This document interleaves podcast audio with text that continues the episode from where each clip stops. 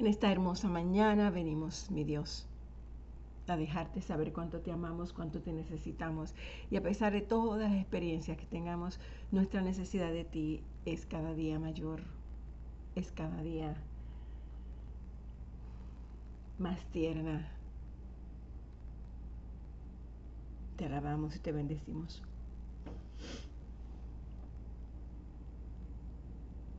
Continuamos, Señor, leyendo tu palabra y te pedimos que seas tú abriendo nuestro corazón, nuestros oídos espirituales. Que seas tú, mi Dios, dejándonos saber lo importante de tu pacto con nosotros tu historia desde el principio de la nuestra. Tu amor derramado en cada momento, cada mañana, con tus misericordias nuevas y renovadas sobre nuestra vida. Gracias, mi Dios. Así que Padre, te invitamos Espíritu Santo para que estés aquí con nosotros y nos conduzcas a la lectura de tu palabra. En nombre de Jesús. Amén.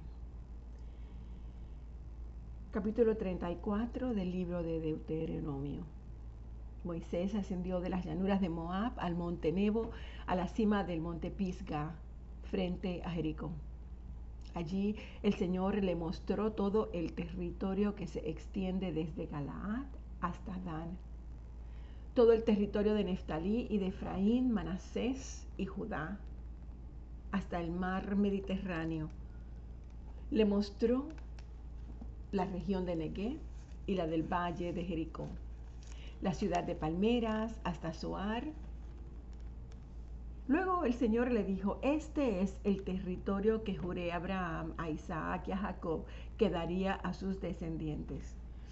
Te he permitido que lo veas con tus propios ojos, pero no podrás entrar en él Allí en Moab murió Moisés, siervo del Señor, tal y como el Señor se lo había dicho. Fue sepultado en Moab, en el valle que está frente a Bet Peor, pero hasta la fecha nadie sabe dónde está su sepultura. Moisés tenía 120 años de edad y cuando murió con todo, no se había debilitado ni su vista, ni había perdido su vigor. Durante 30 días los israelitas lloraron a Moisés en las llanuras de Moab, guardando así el templo de luto acostumbrado. Entonces Josué, hijo de Nun, fue lleno del espíritu de sabiduría porque Moisés puso sus manos sobre él. Los israelitas por su parte obedecieron a Josué e hicieron lo que el Señor le había ordenado a Moisés. Desde entonces no volvió a surgir en Israel otro profeta como Moisés, con quien el Señor tenía trato directo.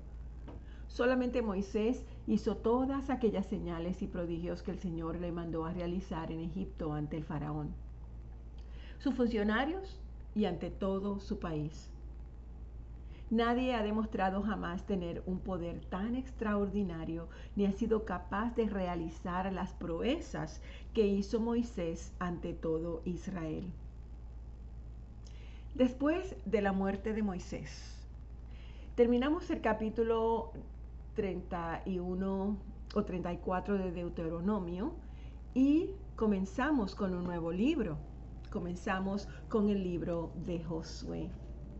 El libro de Josué nos enseña mucho sobre la clase de coraje que nosotros necesitamos, sobre todo cuando nos proponemos luchar por las promesas de Dios y nos proponemos disfrutar de las bendiciones que Él tiene para nosotros.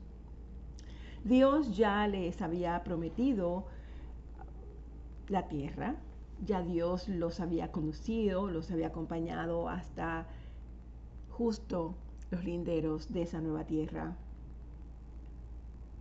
Tenían que creer que Dios los ayudaría a vencer al enemigo, a ese enemigo que se encontraba entre ellos y la tierra prometida. Y tenían que creer que Él los llevaría milagrosamente a través de la fuerte e impetuosa corriente del río. Como su líder, en este libro vamos a conocer cómo Josué no solamente necesitó tener coraje, sino que también él debió inspirar al pueblo. Cuando Dios le, dijo que no temiera, cuando Dios le dijo, no temas, Josué, no temas. Cuando Dios nos dice a nosotros que no temamos, Él no, les, no nos está diciendo que no tengamos miedo. Lo que nos está diciendo es que no permitas que el miedo te paralice, de la misma forma que lo hizo con Josué. En otras palabras, Él estaba diciendo a Josué, hazlo aunque estés asustado. Así que yo oro para que, al igual que Josué, tanto tú como yo a partir de hoy seamos fuertes y valientes en nuestra vida diaria. Y que también podamos ser inspirados a otras personas a ser osados ante la palabra del Señor. A que no nos rindamos cuando tengamos miedo, sino que actuemos a pesar del miedo. A que podamos seguir adelante con audacia, y que emprendamos todo lo que Dios tiene para nosotros y no permitamos que el miedo nos robe ninguna de las bendiciones que Dios nos quiere dar. Así que comencemos. Libro de Josué, capítulo número uno. Estamos leyendo la nueva versión internacional. Después de la muerte de Moisés, siervo del Señor, el Señor le dijo a Josué, hijo de Nun, asistente de Moisés, mi siervo Moisés ha muerto, y por eso tú y todo este pueblo deberán prepararse para cruzar el río Jordán y entrar a la tierra que les daré a ustedes y a los israelitas. Tal y como se lo prometí a Moisés, yo les entregaré a ustedes todo lugar que toquen sus pies. Su territorio se extenderá desde el desierto hasta el Líbano y desde el gran río Eufrates, territorio de los hititas, hasta el mar Mediterráneo que se encuentra al oeste. Durante todos los días de tu vida nadie será capaz de enfrentarse a ti, porque así como estuve con Moisés, también estaré contigo. No te dejaré ni te abandonaré. Así que Josué, sé fuerte y valiente porque tú harás que este pueblo herede la tierra que les prometí a sus antepasados. Solo te pido que tengas, que tengas mucho valor y mucha firmeza para obedecer toda la ley que mi siervo Moisés te ordenó. No te apartes de ella para nada. Solo así tendrás éxito donde quiera que vayas. Recita siempre el libro de la ley y medita en él, de día y de noche Cumple con mucho cuidado todo lo que en él está escrito, porque así prosperarás y tendrás éxito. Yo te lo he ordenado. Sé fuerte y valiente. No tengas miedo ni te desanimes, porque el Señor tu Dios te acompañará donde quiera que vayas. Entonces, Josué dio la siguiente orden a los jefes del pueblo. Vayan por todo el campamento y díganle al pueblo que prepare provisiones, porque dentro de tres días cruzará el río Jordán para tomar la posesión del territorio que Dios, el Señor, nos ha dado como herencia. A los rubenitas, a los gaditas y a la media tribu de Manasés, Josué les dijo, recuerden la orden que les dio Moisés, siervo del Señor. El Señor les ha dado reposo y les ha entregado esta tierra. Sus mujeres, sus niños y su ganado permanecerán en el territorio que Moisés les dio al este del Jordán, pero ustedes, los hombres de guerra, cruzarán armados al frente de sus hermanos. Les prestarán ayuda hasta que el Señor les dé reposo, como lo ha hecho con ustedes, y hasta que ellos tomen posesión de la tierra que el Señor su Dios les da. Y solamente entonces podrán ustedes retornar a sus tierras y ocuparlas. Son las tierras que Moisés, siervo del Señor, les dio al este del Jordán. Ellos le respondieron a Josué, nosotros obedeceremos todo lo que nos has mandado e iremos a donde quiera que nos envíes. Te obedeceremos en todo, tal y como lo hicimos con Moisés. Lo único que pedimos es que el Señor esté contigo como estuvo con Moisés, Y cualquiera que se rebele contra tus palabras o que no obedezca lo que tú ordenes, será condenado a muerte. Pero tú, Josué, sé fuerte y valiente. Luego Josué, hijo de Nun, recibió o envió secretamente desde Sitín a dos espías con la siguiente orden. Vayan a explorar la tierra, especialmente Jericó. Cuando los espías llegaron a Jericó, se hospedaron en la tierra de una prostituta llamada Rahab. Pero el rey de Jericó se enteró de que dos espías israelitas habían entrado esa noche en la ciudad para reconocer el país. Así que le envió a Rahab el siguiente mensaje. Echa afuera a los hombres que han entrado en tu casa, pues vinieron a espiar nuestro país. Pero la mujer ya había escondido a los espías, le respondió al rey. Es cierto que unos hombres vinieron a mi casa, pero no sé quiénes eran ni de dónde venían. Salieron cuando empezó a oscurecer y a la hora de cerrar las puertas de la ciudad y no sé a dónde se fueron. Vayan tras ellos, tal vez les den alcance. Pero en realidad la mujer había llevado a los hombres al techo de la casa y los, había escondido entre los manojos de lino que allí se secaba. Los hombres del rey fueron tras los espías por el camino que lleva a los vados del río Jordán. En cuanto salieron las puertas de Jericó, se cerraron. Y antes de que los espías se acostaran, Rahab subió al techo y les dijo, Yo sé que el Señor les ha dado esta tierra, y por eso estamos aterrorizados. Todos los habitantes del país están muertos de miedo ante ustedes. Tenemos noticias de cómo el Señor secó las aguas del Mar Rojo para que ustedes pasaran. Después de haber salido de Egipto, también hemos oído cómo destruyeron completamente a los reyes amorreos, Sihón y Og, al este del Jordán. Y por eso estamos todos tan temerosos y descorazonados frente a ustedes. Yo sé que el Señor y Dios es Dios de dioses, tanto en el cielo como en la tierra. Y por lo tanto yo les pido ahora mismo que juren en el nombre del Señor que serán bondadosos conmigo y con mi familia como yo lo he sido con ustedes. Yo quiero que me den como garantía una señal, una señal de que perdonarán la vida de mis padres, de mis hermanos y todos los que viven con ellos. Juren que nos salvarán de la muerte. Ellos contestaron, juramos por nuestra vida que la de ustedes no correrá peligro. Si no nos delata, seremos bondadosos contigo y cumpliremos nuestra promesa cuando el Señor nos entregue este país. Entonces Rahab los bajó por la ventana con una soga, pues la casa donde ella vivía estaba sobre la muralla de la ciudad. Yo les había dicho previamente, huyan rumbo a las montañas para que sus perseguidores no los encuentren. Escóndense allí por tres días, hasta que ellos regresen, entonces podrán seguir su camino. Los hombres le dijeron a Rahab, quedaremos libres del juramento que te hemos hecho si cuando conquistemos la tierra no vemos este cordón rojo atado a la ventana por la que nos bajas. Además, tus padres, tus hermanos y el resto de tu familia deberán estar reunidos en tu casa. Quien salga de la casa en ese momento será responsable de su propia vida y nosotros seremos inocentes. Solamente nos haremos responsables de quienes permanezcan en la casa si alguien se atreve a ponerle la mano encima. Conste que si nos delatas, nosotros quedaremos libres del juramento que nos obligaste a hacer. De acuerdo, respondió ella. Que tal sea como ustedes han dicho. Luego los despidió, ellos partieron y ella ató el cordón rojo a la ventana.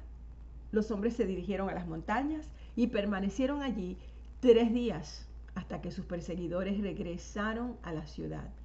Los habían buscado por todas partes, pero sin éxito. Los dos hombres emprendieron el regreso. Bajando de la montaña, vadearon el río y llegaron a donde estaba Josué, hijo de Nun. Y allí les relataron todo lo que les había sucedido. El Señor ha entregado todo el país en nuestras manos. Todos sus habitantes tiemblan de miedo ante nosotros. Muy de mañana, Josué y todos los israelitas partieron de Sitín y se dirigieron hacia el río Jordán. pero antes de cruzarlo acamparon a sus orillas. Y al cabo de tres días los jefes del pueblo recorrieron todo el campamento con la siguiente orden. Cuando vean el arca del pacto del Señor su Dios y los sacerdotes levitas que la llevan, abandonen sus puestos y pónganse en marcha detrás de ella. Así sabrán por dónde ir, pero nunca antes han pasado por ese camino. Tendrán que seguir mis instrucciones. Deberán, sin embargo, mantener como un kilómetro de distancia entre ustedes y el arca. No se acerquen al arca. Josué le ordenó al pueblo, purifíquense, porque mañana el Señor va a realizar grandes prodigios entre ustedes. Y los sacerdotes y a los sacerdotes les dijo, carguen el arca del pacto y pónganse al frente del pueblo. Los sacerdotes obedecieron y se pusieron al frente del pueblo. Luego el Señor le dijo a Josué, este día comenzaré a engrandecerte ante el pueblo de Israel, y así sabrán que estoy contigo como estuve con Moisés. Dales la siguiente orden a los sacerdotes que llevan el arca del pacto. Cuando lleguen a la orilla del Jordán, deténganse. Entonces Josué les dijo a los israelitas, acérquense y escuchen lo que Dios el Señor tiene que decirles. Y añadió, ahora sabrán que el Dios viviente está en medio de ustedes y que de seguro expulsará a los cananeos, a los hititas, a los heveos, a los fereceos, a los jerjeseos, los amorreos y los jebuseos. El arca del pacto que pertenece al soberano de toda la tierra cruzará el Jordán al frente de ustedes. Ahora pues, elijan doce hombres, uno por cada tribu de Israel. Tan pronto como los sacerdotes que llevan el arca del Señor soberano de toda la tierra pongan pie en el Jordán.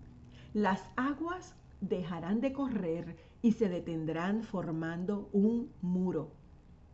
Cuando el pueblo levantó el campamento para cruzar el Jordán, los sacerdotes que llevaban el arca del pacto marcharon al frente de todos. Ahora bien, las aguas del Jordán se desbordaban porque era el tiempo de la cosecha. Y a pesar de eso, tan pronto como los pies de los sacerdotes que portaban el arca tocaron las aguas, las aguas dejaron de fluir y formaron un muro que se veía a la distancia de más o menos a la altura del pueblo de Adán, junto a la fortaleza de Zaretán. A la vez, dejaron de correr las aguas que fluían en el mar del Arabá, es decir, el mar muerto. Y así el pueblo pudo cruzar hasta quedar frente a Jericó. Por su parte, los sacerdotes que portaban el arca del pacto del Señor permanecieron de pie en terreno seco, en medio del Jordán, mientras todo el pueblo de Israel terminaba de cruzar el río por el cauce totalmente seco. Aquí terminamos con el capítulo número 3 del libro de Josué. Mañana comenzaremos el capítulo 4. Oremos. Padre, qué maravillosa es tu palabra. Señor, te pedimos, te pedimos, mi Dios, que nos enseñes a confiar en ti, que nos enseñes a meternos al agua, a pesar de que nuestros ojos ven que el agua está fuerte, que nos lleva hasta las, nos llega hasta las rodillas, pero tú has prometido que tú secarás el camino y que caminaremos en terreno seco. Padre, yo te pido que nosotros como pueblo seamos obedientes, que nosotros como pueblo podamos ver las maravillas que tú haces con tu pueblo. Señor, yo te pido que aunque veamos que el mar que el agua, que las situaciones, que los problemas vienen fuertes, ruidosos sobre nosotros. No nos olvidemos nunca de lo que tú has prometido en nuestras vidas. No nos olvidemos nunca del llamado que nos haces. No nos olvidemos nunca de que tú has dicho que siempre estarás con nosotros, que seamos fuertes, que seamos valientes, que nos levantemos a la batalla, porque tú eres el que va a luchar la batalla. Nosotros solamente seguiremos de ti, Señor, te seguiremos a ti, mi Dios maravilloso. Así que, Padre, te doy las gracias por este día. Te doy las gracias por tu palabra y te pido que hoy nosotros como iglesia nos metamos al agua sabiendo que tú te encargarás de secar la corriente. En nombre de Jesús. Amén.